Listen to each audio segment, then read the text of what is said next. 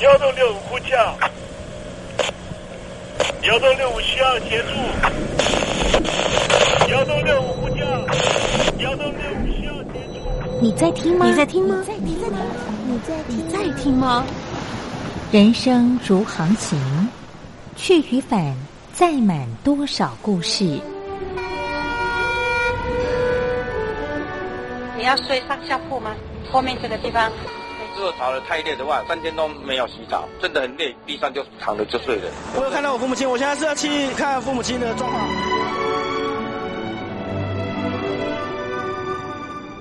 聆听故事湾，让每个故事找到属于自己的码头。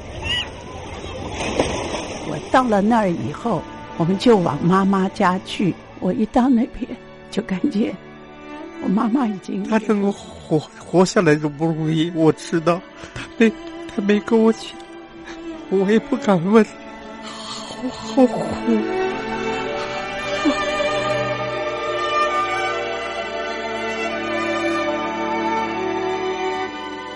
聆听故事湾，聆听故事湾。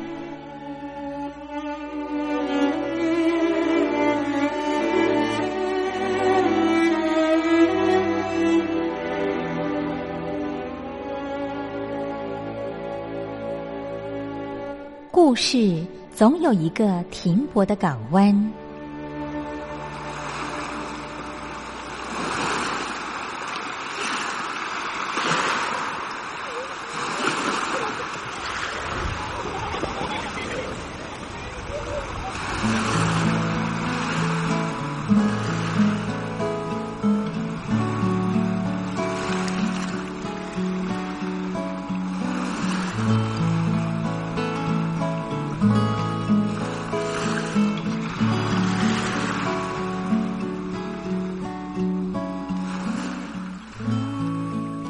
一二三四五六七七六五四三二一，大陆听众朋友您好，我是您的好朋友东山林，在台北问候您。正在为您进行的栏目就是聆听故事湾，一二三四五六七七六五四三二一，全年无休，每天在空中为您服务。您在每天的凌晨三点十分，或是傍晚的六点十分，都可以在光华之声频道收听到这个栏目。聆听寰宇趋势，不用太多解释，因为聪明的你心中自有诠释。亲爱的听众朋友，我们的节目早晚各一次，听众朋友你可以选择最适宜的时间，和东山林共度这短暂的五十分钟的时光，就在光华之声的频道空中相见。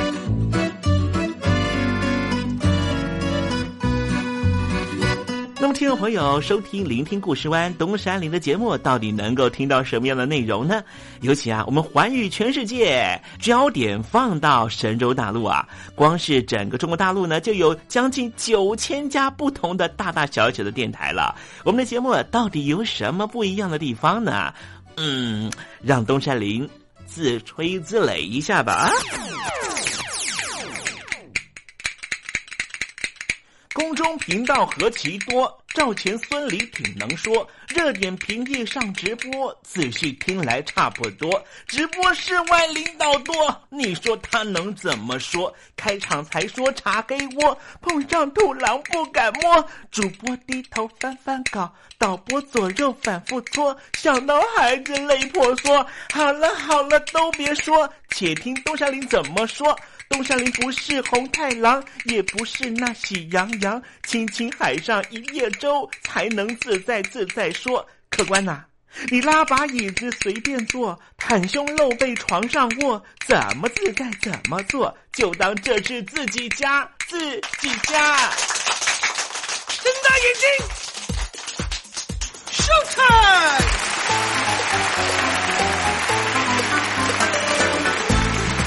听众朋友，你好，我是你的好朋友东山林，在台北问候您。正在为您进行的栏目就是《聆听故事湾》啦。为什么节目的开场要这样的隆重呢？因为在凌晨三点钟的时候才进行我们的节目啊。听众朋友可能正在打瞌睡之中，或是呢在睡梦之中，所以呢要赶快把听众朋友呢让那瞌睡虫踢到九霄云外啦。听众朋友，今天的节目非常的精彩，千万不要错过喽。那么精彩的内容到底包含了什么呢？赶快让东山林为您报告。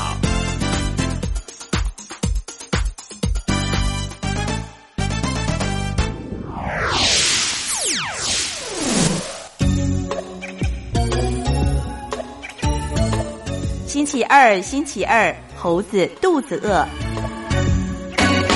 因为疫情的关系，哈，确实影响到实体的经济的状态。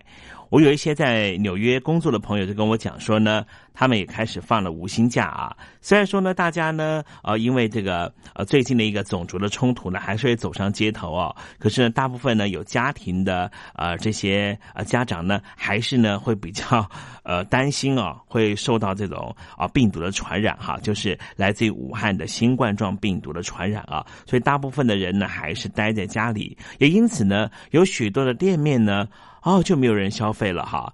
我这朋友就跟我讲说，他们的咖啡厅呢已经停业了将近三个半月啊。老板呢在上个礼拜跟大家讲说呢，哇，可能没有办法再支付薪水了啊。我们今天来谈谈纽约的生活。纽约的生活呢，可能并不像我们所想象的，或是电影里面看到的那样的五光十色啊。其实呢，它还是有呈现它辛苦的一面。待会再跟听友朋友分享。最近啊，东山林跟嘉玲姐正在办个活动，这个活动呢，希望听友朋友呢跟我们分享分享在大陆看病的经验，把你的经验写信到台北邮政幺七零零号信箱一七零零号信箱，就有机会能够拿到大奖哦。我的看病经验。台湾海外侨民最爱回台湾看病，在美国做一颗牙齿的根管治疗要六万新台币，回台湾做只要五千，如果有健保只收两百元。常言道，牙痛不是病，痛起来要人命。大陆网红王老 Q 有回牙痛想看牙，没想到王老 Q 住在浙江第二大城宁波，看个牙也得等上一整天。我是王老 Q，那么礼拜天呢，我有空，终于去了医院啊，把我的这个牙齿啊给补上了。我发现一个问题，就是我家这边啊，乃至市中心的一些医院啊，这个医疗资源还是非常紧缺的。我礼拜六就去挂号了，然后突然发现，哎，这个号挂不上，因为有个医生请产假了。啊，所以导致人手更少了。礼拜六的话就没有人上班啊，只能礼拜天去。那礼拜天就礼拜天吧，行吧。还好我聪明啊，礼拜天啊预约了个号，早点把这个病看好啊。医生上班了，我就噗噗噗过去了。好呀嘛，那家伙一看，这里面那个医生就就一个在工作啊，然后休息区的椅子啊，全部啪啦啪啦坐满了患者啊。哎，我寻思市中心那个医院啊预约，于是我就去查了资料啊。根据数据统计啊，二零一八年。中国每千人口医生数是二点五九个，但是德国、澳大利亚那些发达国家，他们有四个。然后在农村里面会更少，仅为城市的百分之四十五。啊有啊有啊有有！宁波的人均 GDP 排名占全中国的第十三名。看病这么难，看看首善之都北京怎么样？大医院，这家病啊，这简直他妈人山人海，这病人这么多啊，太吓人了，人山人海。那电梯都排班上不来，哎呀，我的天！哎呀，我的天！我的天哪！这医院这简直不像话！你看看等候就诊的人啊，庙会也没这么热闹啊，集会呀，什么游行也没这么多人。同志们、朋友们，千万别得病啊！得了病要了命啊！看。河南有个孝顺的孙女带着爷爷上医院，明明只是被蚊子咬一下，医生还是硬开了三种药。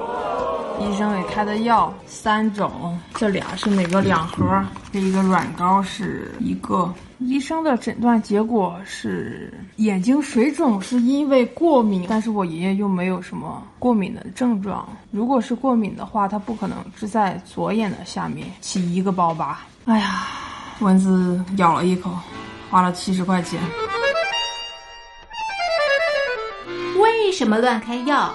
北京大学李林教授直指核心的说：“医院要创收，老百姓没病开点药，小病当大病看，这一切都是为了钱。医院是要创收的，政府给特定的人群买单，所以大家都去啊，快大干快上的骗骗政府这笔钱。”你一切医疗费用是医生决定的。现在医生要创收，小病给你大治，所以就整出很多检查呀，很多吃药都是浪费掉了。如果医生你国家给他一个体面的收入，他没必要折腾你干嘛呀？你没必要你到医院去折腾干嘛呀？医生收入太低，那是因为四十年前邓小平主推的市场改革，政府削减了医院的补贴，医生被迫掉入这创收的陷阱里啊。北京中央不是说健康中国二零二零吗？领导人强调，人民健康是民族昌盛和国家富强的重要标志。怎么就一个新冠状肺炎病毒就击溃了医疗系统？自由记者陈秋实从武汉带来的第一手报道。大家好，我是陈秋实。如果你到医院，你明知道你就算到了医院，你也住不了院。你也做不了检测，那你还去医院干嘛？中国以前老说我们不要关心蛋糕分的均不均匀，我们先把蛋糕做大，再讨论怎么分蛋糕的问题。现在就是他妈蛋糕不够大，不够分呢。如果你是医生，有有一万几万人病人找你要做检测，要做鉴定，你手上只有一百个、几百个检测盒，你怎么分？所以就这东西不够用，很多病人就在家里面，就是跑了五五六家医院，没法。有检测盒你就排吧，你排到这个检测盒你才能确诊，你确诊了才能进医院。甚至我去的每一家医院都说床位不够，都说没有床位。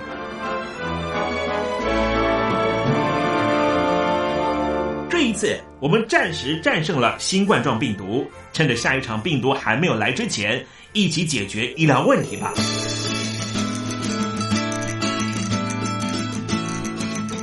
告诉我你的看病经验。你信不信任医生的建议呢？买药和看病，你会先选哪一项？为什么有人不敢打疫苗？你相信家庭医生吗？来说说你理想的医病关系吧。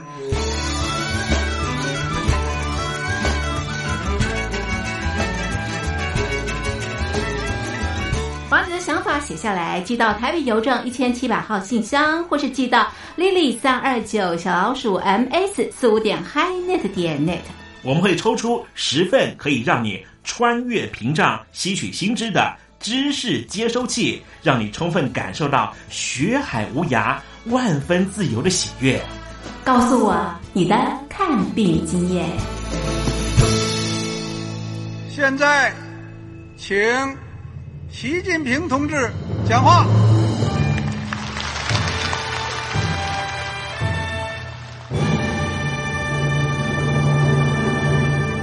中国梦必须紧紧依靠人民来实现。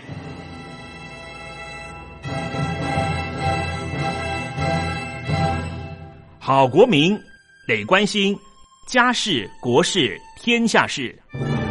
呃，谢谢发言人。我们注意到啊，现在那个外面有很多关于前中央政治局委员周永康的一些消息和报道。我不知道发言人对这个事情有没有什么可以呃透露、可以披露的。国家对于公示啊，不是什么东西都要公示的。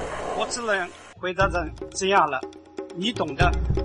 那么作为天津市来说，每年要偿还的这个公路建设的贷款量有多大？哎，这个。好国民得回避时政敏感议题，因为他这个这个事儿我就不好再说太细。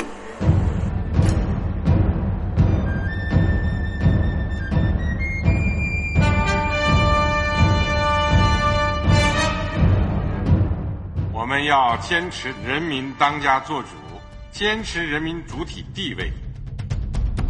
任何官方不宜说太细。期望您体谅的话题，尽在时政，你懂的。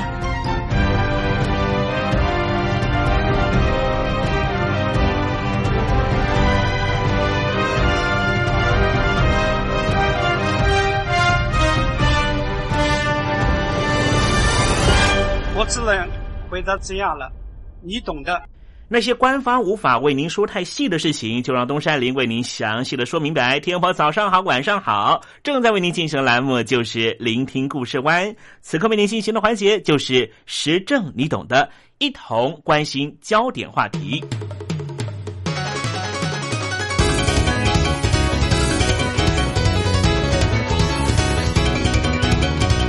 纽约是一个全世界最时尚的都市。可是纽约也是一个在物质条件上面区分的非常严明的地方。今天东山林跟听众朋友介绍纽约这个城市，也是希望能够把最新的观察跟听众朋友分享。先认识一位人物吧，这位人物叫做苏西耶·凡卡德西，他是一名印度移民到美国的学者，在纽约州北部和加州南部成长。毕业于加州大学的圣地亚哥分校，主修数学，在研究社会学非常重要的大学芝加哥大学念社会学博士期间，他很想了解年轻人到底怎么样形成自己的认同感，所以他花了三个月的时间，追随着迷幻摇滚乐团 Grateful Dead 巡回全美的演出，然后他转而研究芝加哥最贫穷的社区。花了十年的时间混在贩毒的帮派里面，最后把所见所闻写成他的论文。当凡凯德西还是社会学研究生的时候，他误打误撞走进芝加哥大学附近的黑人国宅区。他的第一个印象就是高楼紧紧挨在一起，却和城市彻底隔离，好像身上有一种毒瘤，而成为城市中的剧毒。身为一位印度裔，在美国加州长大的中产阶级的子弟，凡卡德西怀着天真的热情，想要研究黑人的贫穷问题。没有想到，竟然遇上了一个卖毒品的黑帮组织。黑帮老大都嘲笑他手上的问卷。这些老大说：“你别想拿这些狗屁倒灶的东西四处问人。”想要了解我们，你最好和他们往来，搞清楚他们在做什么。就这样，凡卡德西开始和黑帮成员和社区居民将近十年的相处。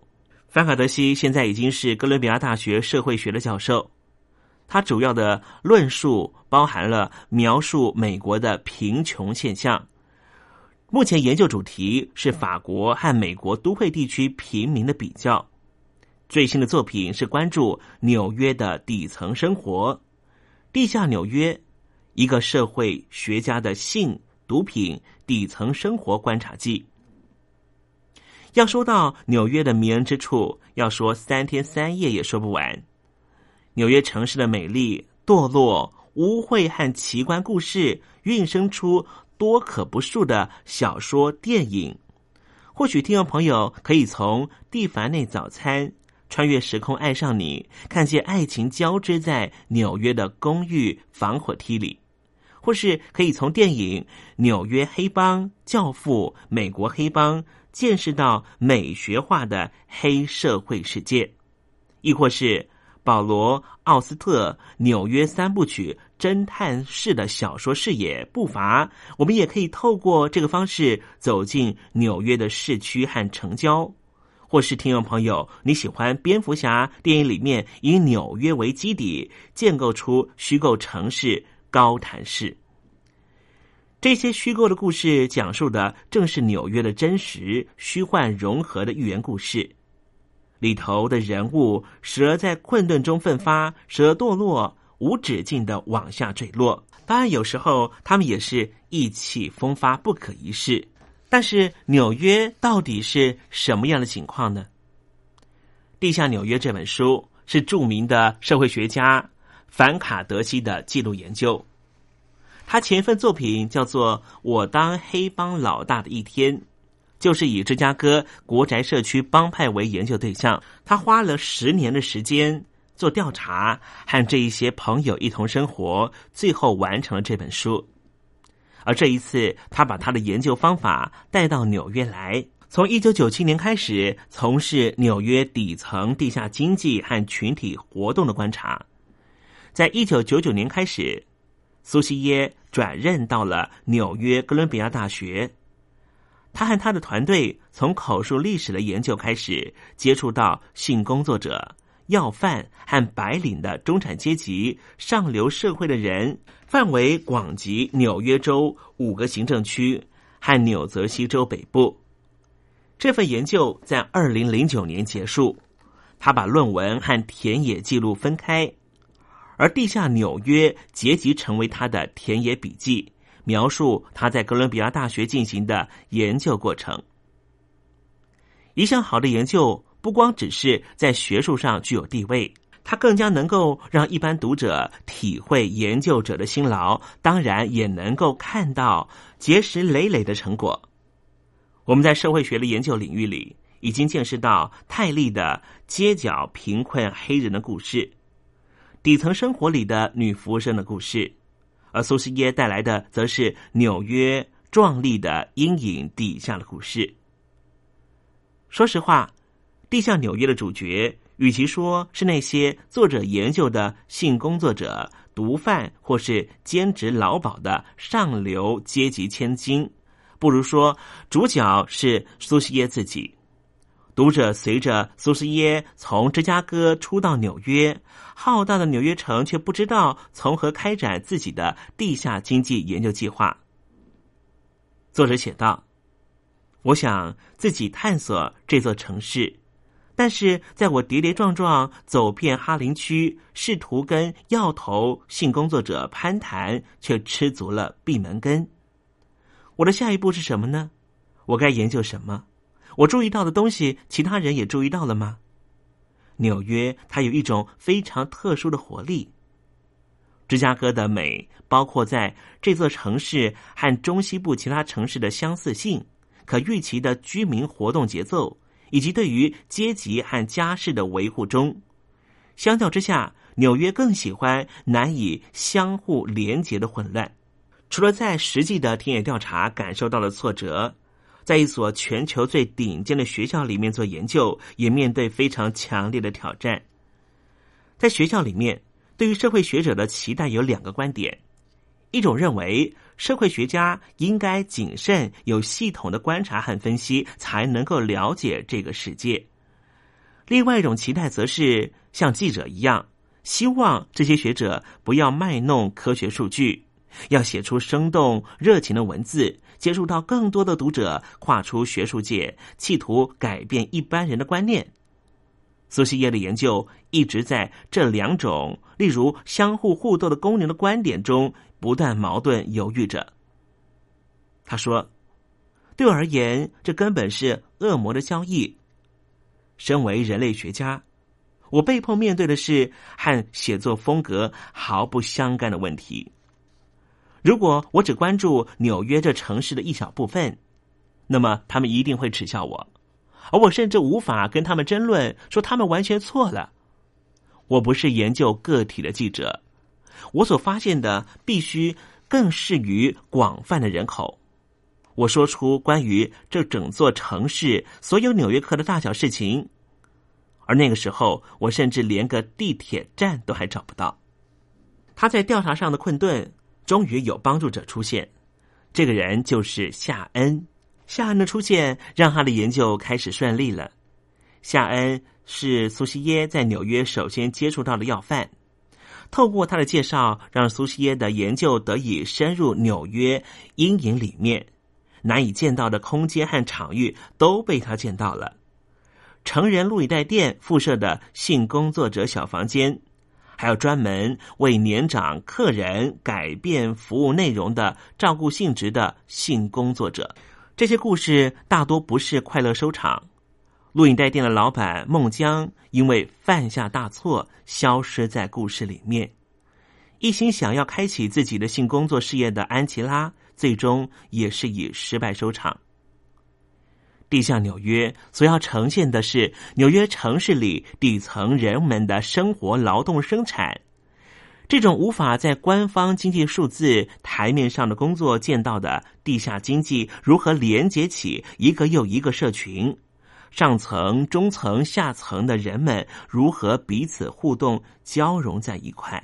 对于社会学家来说，全球化城市是一种新的概念，因为大众以小说情节式的方法跨越各个边界和领域。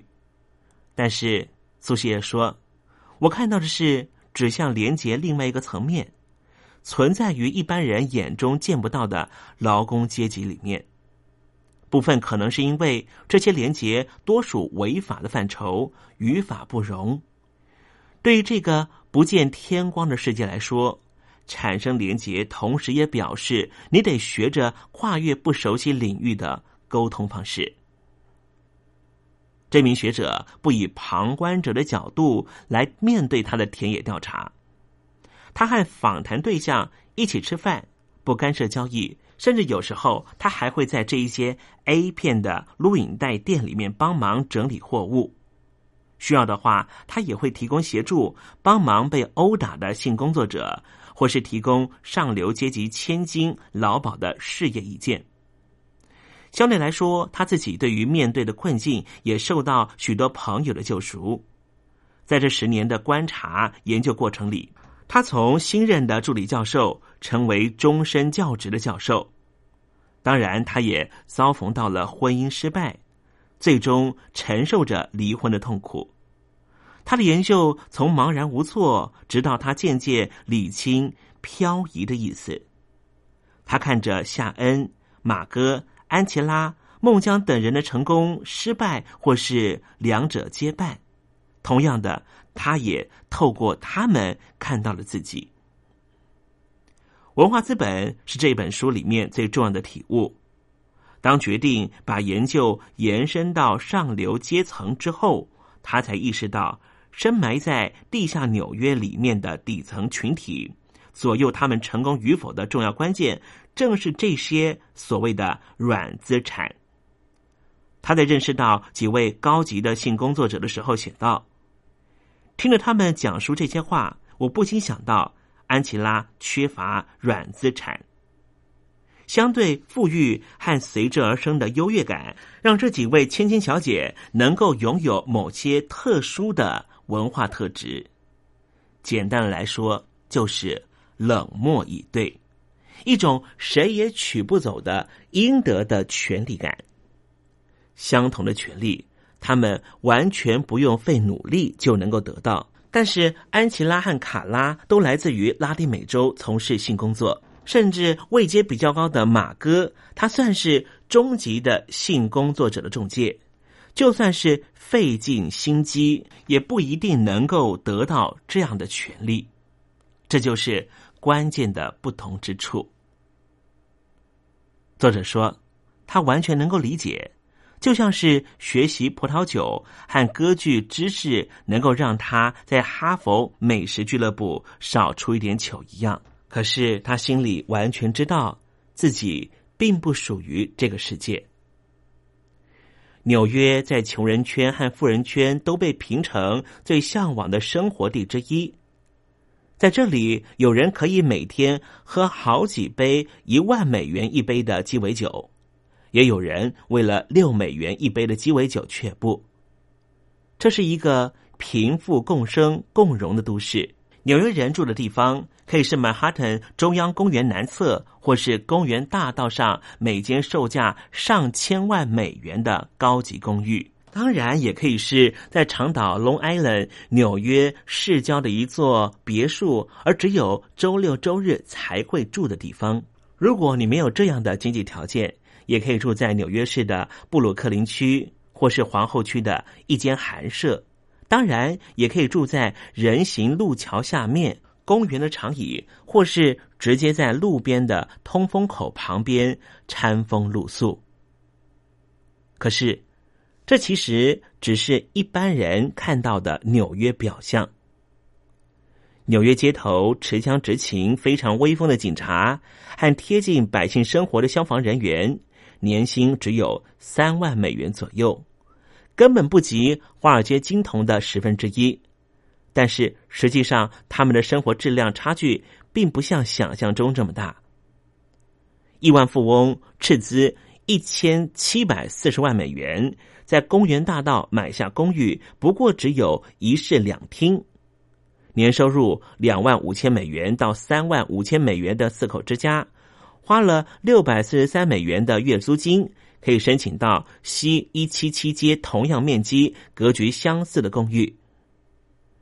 全球很多的富豪喜欢把孩子送到曼哈顿第十大道的大道国际学校读书，这里的学费四万三千多元美元。不过，这所学校隔壁就是免费的公立三三中学，不仅学费全免，还有半数家庭收入不高的学生享有减价或是免费的中餐。时尚圈的人们都很喜欢在纽约的一家鲜花店，叫做 Miho Kosuda。在这一家花店，你买到的最简单的一束花就要人民币六百块。可是你在曼哈顿其他普通的花店里面买到相同的一束鲜花，只要花你不到六十元人民币的价钱。那些纽约的明星赶时髦，可以花一千两百五十元美元在 Ted Gibson 发廊里面做一次头发，所用的时间和普通人在附近街区花二十美元在一般发廊需要的时间差不多。看起来时尚度也许不同。可是店老板帮你理头发的时候，也不是随随便便的。纽约被称为是 Big Apple，这颗大苹果可以从左边看，可以从右边看，可以从外头看，当然也可以从里面看。纽约绝对不是光鲜亮丽的一个城市，就如同月有阴晴圆缺。就因为这个原因，所以成就了纽约的。多元文化。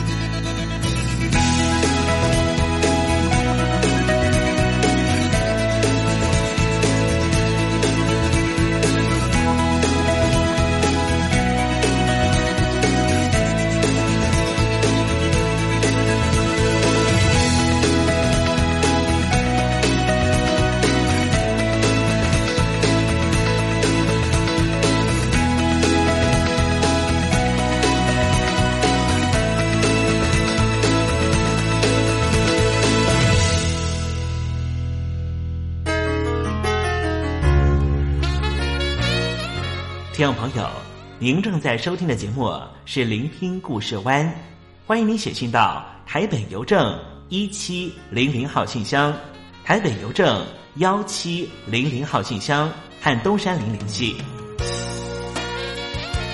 东山林就是东边的山里有只麒麟的东山林，东山林等候您的来信哦。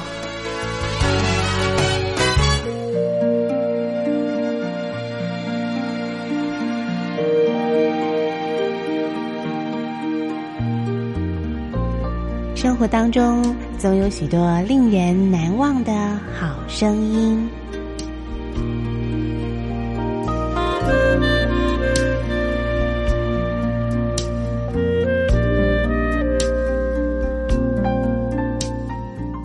电台真心推荐，只想给你最好听的好声音。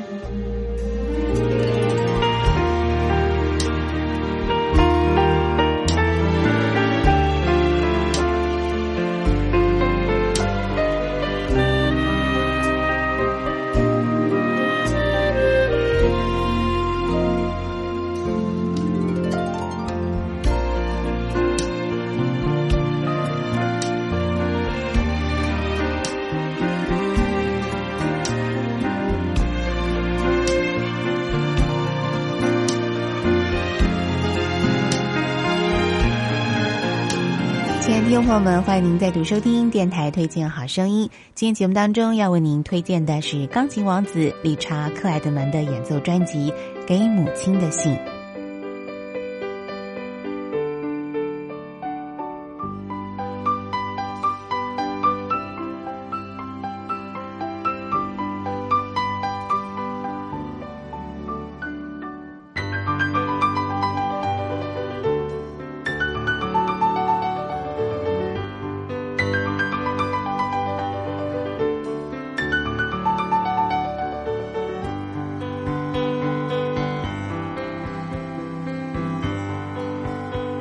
众朋友，您现在所收听到这首曲子呢，取名是《儿时回忆》，是这张专辑当中的第一首曲子。相信对很多四五年级的朋友来说呢。理查克莱德门这位钢琴家呢，也是他们年轻的时候呢非常崇拜的一个有偶像般外貌的钢琴演奏家哦。那么来自法国的理查克莱德门呢，也曾经来过台湾，开过好多场的这个钢琴演奏会哦。那么在当时呢，也造成了很大的轰动哦。那么这些曲子呢，现在再听听看呢，也许很多人会觉得他的这个编曲啊，或是他的这个节奏呢是比较简单的，但是简单当中也透露的那种轻快。跟纯真的感觉哦，我想是很多朋友很喜欢理查克莱德门钢琴演奏的一个主要原因，在他的音乐当中透着一种浪漫的气质。好，接下来呢，我们再来欣赏专辑当中另外一首曲子，也是属于比较轻快的节奏啊，《凡妮莎的微笑》，一块来欣赏。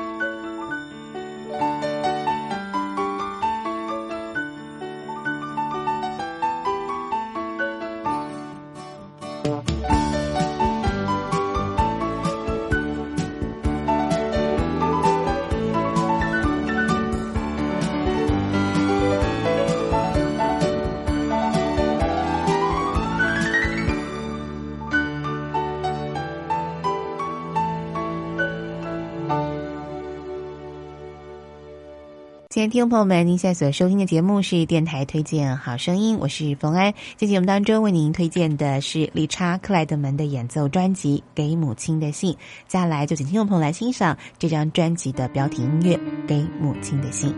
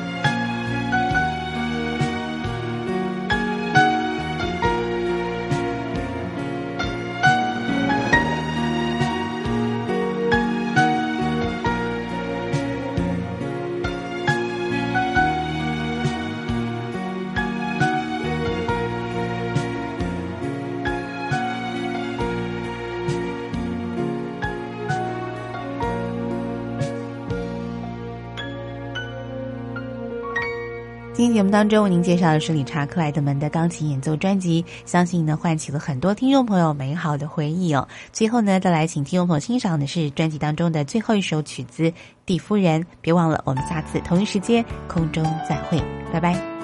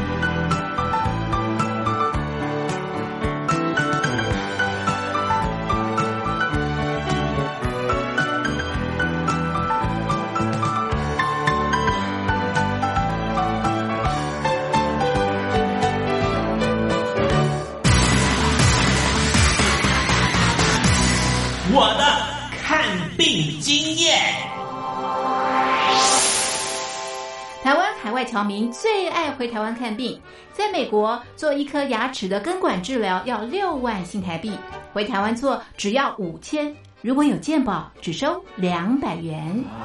常言道，牙痛不是病，痛起来要人命。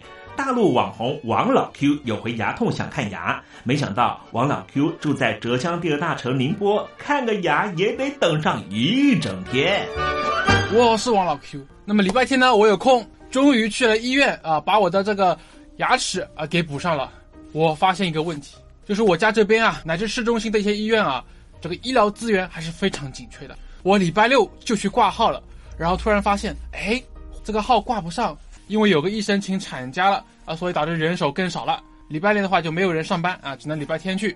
那礼拜天就礼拜天吧，行吧。还好我聪明啊，礼拜天啊预约了个号，早点把这个病看好啊。医生上班了，我就噗噗噗过去了。好呀嘛，那家伙一看，这里面那个医生就就一个在工作啊，然后休息区的椅子啊，全部啪啦啪啦坐满了患者啊。哎，我寻思市中心那个医院啊，预约，于是我就去查了资料啊。根据数据统计啊，二零一八年中国每千人口医生数是二点五九个，但是德国、澳大利亚那些发达国家他们有四个，然后在农村里面会更少，仅为城市的百分之四十五。哎呦哎呦哎呦！宁波的人均 GDP 排名占全中国的第十三名。看病这么难，看看首善之都北京怎么样？大医院，这家病啊，这简直他妈人山人海，这病人这么多啊，太吓人了，人山人海。那电梯都排班上不来，哎呀，我的天！哎呀，我的天！我的天哪！这医院这简直不像话！你看看等候就诊的人啊，庙会也没这么热闹啊，集会呀，什么游行也没这么多人。同志们、朋友们，千万别得病啊！得了病要了命啊！看吧。河南有个孝顺的孙女带着爷爷上医院，明明只是被蚊子咬一下，医生还是硬开了三种药。医生给开的药三种，这俩是每个两盒，这一个软膏是一个。医生的诊断结果是眼睛水肿，是因为过敏，但是我爷爷又没有什么过敏的症状。如果是过敏的话，他不可能只在左眼的下面起一个包吧。哎呀，蚊子咬了一口，花了七十块钱。为什么乱开药？北京大学李林教授直指核心的说。医院要创收，老百姓没病，开点药，小病当大病看，这一切都是为了钱。医院是要创收的，政府给特定的人群买单，所以大家都去啊，快大干快上的骗骗政府这笔钱。你一切医疗费用是医生决定的，现在医生要创收，小病给你大治，所以就整出很多检查呀，很多吃药都是浪费掉了。如果医生你国家给他一个体面的收入。他没必要折腾你干嘛呀？你没必要，你到医院去折腾干嘛呀？医生收入太低，那是因为四十年前邓小平主推的市场改革，政府削减了医院的补贴，医生被迫掉入这创收的陷阱里啊！北京中央不是说健康中国二零二零吗？领导人强调，人民健康是民族昌盛和国家富强的重要标志。怎么就一个新冠状肺炎病毒就击溃了医疗系统？自由记者陈秋实从武汉带来的第一手报道。大家好，我是陈秋实。如果你到医院，你明知道你就算到了医院，你也住不了院，你也做不了检测，那你还去医院干嘛？中国以前老说我们不要关心蛋糕分的均不均匀，我们先把蛋糕做大再讨论怎么分蛋糕的问题。现在就是他妈蛋糕不够大，不够分呢。如果你是医生，有有一万几万人病人找你要做检测、要做鉴定，你手上只有一百个、几百个检测盒，你怎么分？所以就这东西不够用，很多病人就在家里面，就是跑了五六家医院，没法有检测盒，你就排吧，你排到这个检测盒，你才能确诊，你确诊了才能进医院，甚至我去的每一家医院都说床位不够，都说没有床位。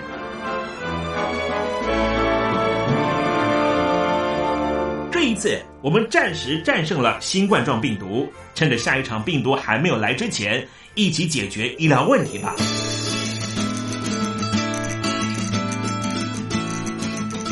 告诉我你的看病经验。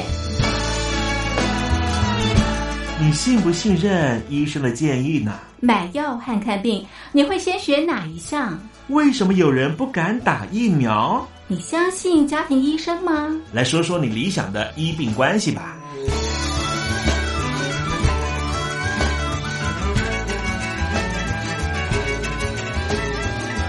把你的想法写下来，寄到台北邮政一千七百号信箱，或是寄到 lily 三二九小老鼠 ms 四五点 highnet 点 net。我们会抽出十份可以让你穿越屏障、吸取新知的。知识接收器，让你充分感受到学海无涯、万分自由的喜悦。告诉我你的看病经验。